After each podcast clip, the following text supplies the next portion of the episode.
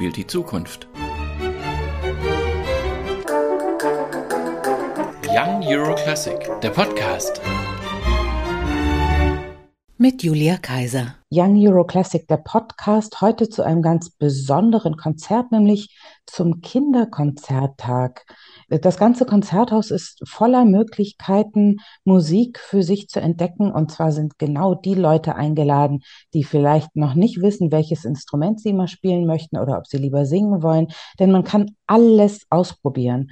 Und wer uns dahin heute besonders einlädt, ist Lina von Kries, die Leiterin vom Young Euro Classic Kindertag und vom ganzen Programm Next Generation. Lina, was können wir alles erleben am Kindertag? Am Kindertag gibt es eine ganze Menge zu erleben. Young Euro Classic feiert ja schon seit Jahren den europäischen Orchesternachwuchs. Und seit 2019 bieten wir eben im Rahmen des Festivals auch ein Programm für den sogenannten Nachwuchs des Nachwuchses an. Das heißt, wir möchten mit unserem Angebot Kinder verschiedenen Alters erreichen und ihre Familien und was bei uns sehr zentral ist, ist die Berührungsängste mit einem renommierten Konzerthaus wie dem Konzerthaus zu nehmen. Wir konnten für unser Nachwuchsprogramm Next Generation das Bundesfamilienministerium gewinnen. Und wir freuen uns total, dass wir auch in diesem Jahr mit dem Kindertag wieder einen ganzen Tag im Festival Kindern und ihren Familien widmen können. Das wirklich vielfältige Angebot umfasst Mitmachkonzerte für die ganz Kleinen, beispielsweise der Zauberwald. Das ist wirklich für die ganz Kleinen ab drei, wo sehr erfahrene Musikpädagoginnen auf die Reise durch den Zauberwald mit den Kindern gehen und die Kinder aktiver Teil dieses Konzertformats werden. Das heißt, sie erzeugen Klänge, sie bewegen sich durch den Raum und sind sehr aktiv dabei. Für die etwas Älteren haben wir das tapfere Schneiderlein. Und vor und nach den Konzerten haben die Kinder die Möglichkeit, beim klingenden Museum Instrumente selbst in die Hand zu nehmen. Also wirklich mal eine Geige in die Hand zu nehmen und zu gucken, wie fühlt sich das an? Wie erzeuge ich den Ton? Wie erzeuge ich den Klang? Sie können sich auch in einem Trommelkreis ausprobieren, mit anderen Kindern gemeinsame Rhythmen erkunden und einfach wirklich ganz zwanglos Instrumente in die Hand nehmen und mal gucken, wie ist das eigentlich? Darauf bin ich ganz gespannt, da hören wir gleich noch voneinander. Jetzt begrüße ich erstmal Sinem Altern. Sinem ist Komponistin und sie ist aber auch Regisseurin am Atze Jugendtheater und sie hat sich das ganze tapfere Schneiderlein ausgedacht. Also das Märchen kennen natürlich alle. Der kleine Schneider, der zu Hause in seiner Stube sitzt und denkt, ich könnte eigentlich mal auf Wanderschaft gehen und die wunderlichsten Abenteuer erlebt und tollen Tieren begegnet. Sinem, was ist dein Schneiderlein für ein Typ? Das tapfere Schneiderlein von mir ist insofern ein besonderes Schneiderlein, weil ich in diesem Märchen äh, schon seit meiner Kindheit nie nur die Größe, Macht, Kraft gelesen habe, sondern einfach das große Herz von dem Helden Schneiderlein. Und auch die völlig freie Art zu sagen, ich bin hier und ich mache das, was ihr wünscht. Und diese Verbindung hat mich etwas natürlich auch an meine ursprüngliche Kultur, Heimatkultur erinnert, zumindest was die Tausend und eine Nachtmärchen haben. Da gibt es ja immer so eine Genie-Figur. da darf man sich auch immer irgendetwas wünschen und dieser Flaschengeist Genie macht das irgendwie möglich. Und eine Spur von dieser Art habe ich auch beim Schneiderlein gelesen, gehört und habe dann rausgefunden, dass mein Schneiderlein in diesem Stück eigentlich nichts anderes ist als ein zeitloser Held, der überall auftauchen kann, wenn das Märchen angefangen wird, gelesen zu werden. Also wenn das Buch aufgemacht wird, taucht er auf. Jetzt machen wir das Buch auf. Wir erzählen das Märchen im Konzerthaus bei Young Euro Classic am Kindertag. Und du kommst da mit deinen Schauspielern hin aber du kommst auch mit Musikern und mit Sängern, denn es ist ein musikalisches Märchen. Du bist Komponistin, das heißt, du denkst dir Musik aus. Mhm. Wie funktioniert das? Also du hast das Schneiderlein, ein tapferer Held, der eigentlich nur ein schlaues Schlitzohr ist, aber nachher kann er auch ein Held sein. und äh, der, der braucht ja eine Musik. Sieben auf einen Streich,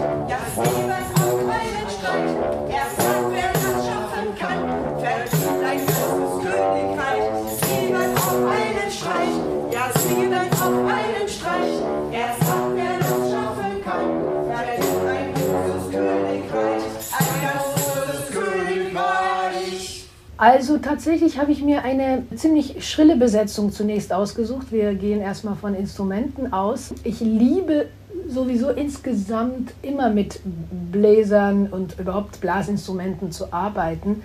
Für mich ist ja das erste Instrument überhaupt die Stimme, ob das die Sprache ist oder der Gesang ist. Also in dem Moment, wo wir irgendwie den Mund aufmachen, dann fließt ja schon eine gewisse Melodie. Und bei den Bläsern gibt es quasi nur noch ein Apparat, was man vor die Lippen hält und wo man eben reinatmet, was man eigentlich sozusagen mit Atem äh, belebt.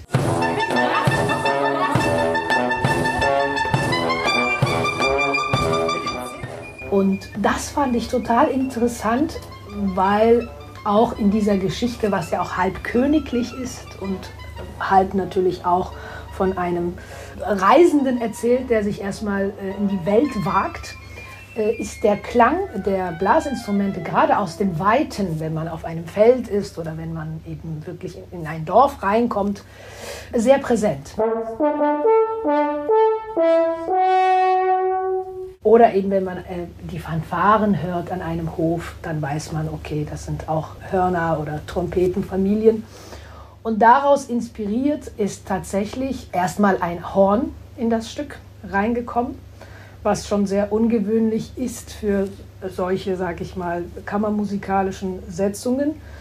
Und dann war die Flötenfamilie für mich total entscheidend, weil ähm, die Flöte so etwas ist wie die ganze Vogelfamilie plus irgendwie, wenn man pfeifen will, dann kommt auch irgendwie Flöte zum Einsatz und damit habe ich das Schneiderlein sehr verbunden.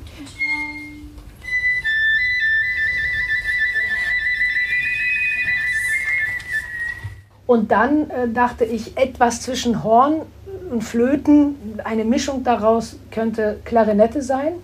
Also ein verbindendes Instrument, was aber trotzdem auch eine, einen sehr äh, klaren Charakter hat.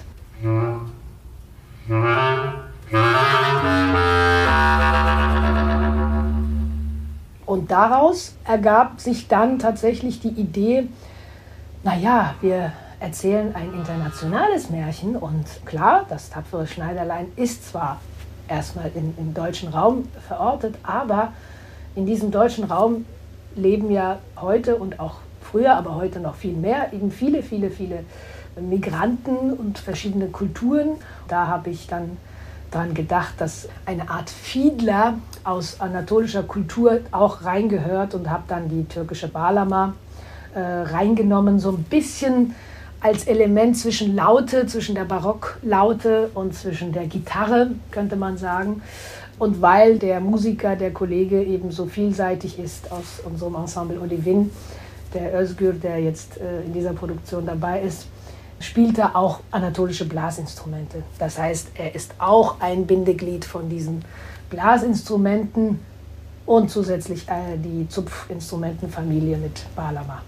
So, das ist also das Quartett, was das Ganze begleitet, plus zwei Protagonistinnen, also eine Erzählerin, die auch singt und ein gewisser Besuch, ein Gast, ein Held, der auch Schneiderlein verkörpert.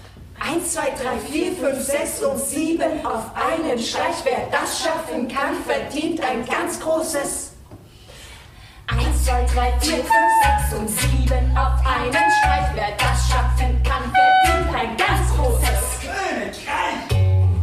1, 2, 3, 4, 5, 6 und 7 auf einen Streich. Wer das schaffen kann, verdient ein ganz großes Königreich. Das war Musik von Sinem Altern.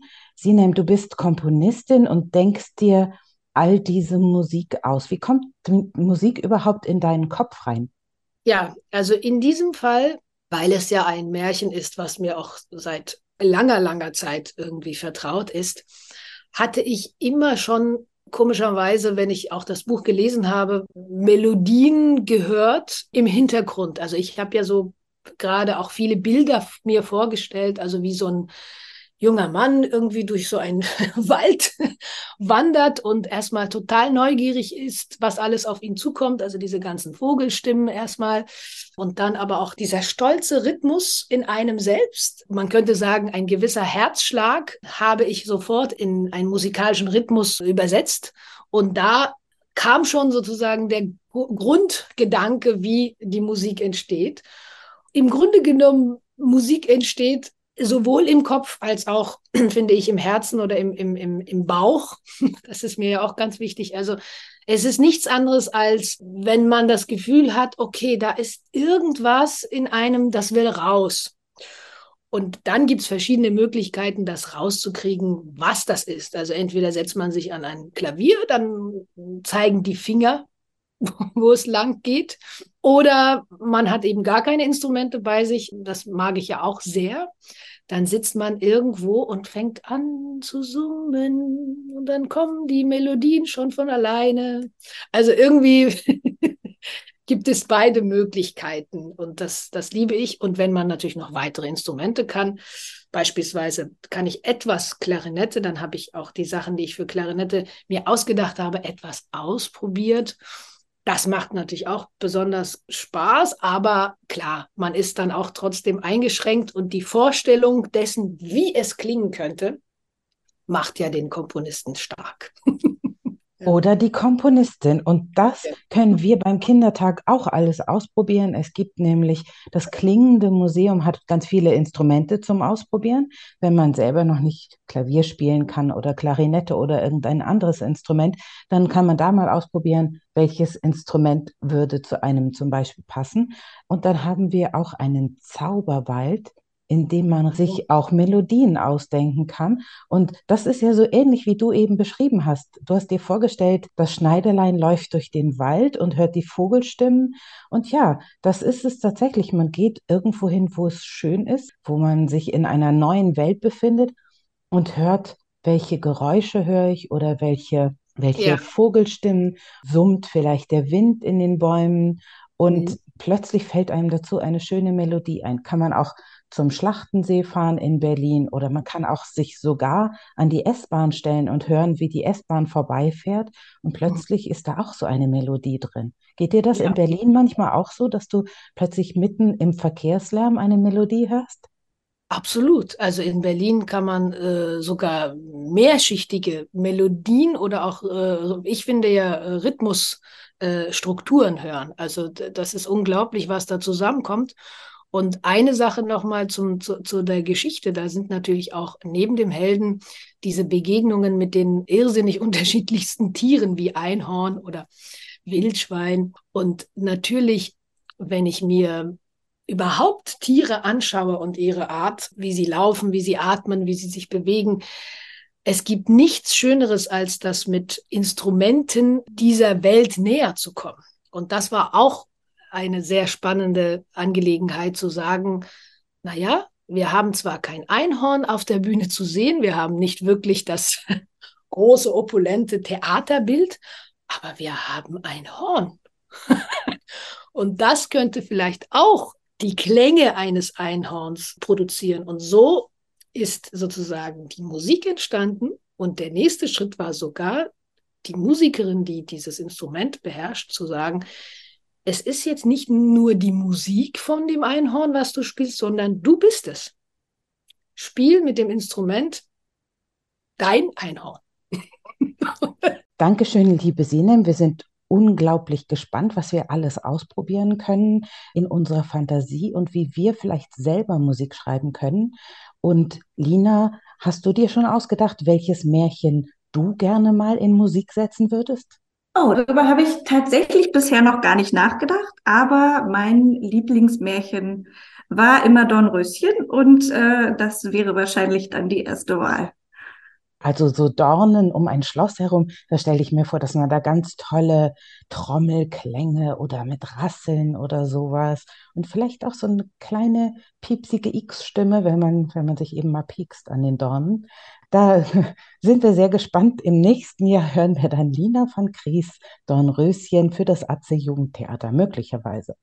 Was glaubst du, können wir alle mitnehmen aus dem Kindertag? Und vor allem, was können auch die Eltern mitnehmen?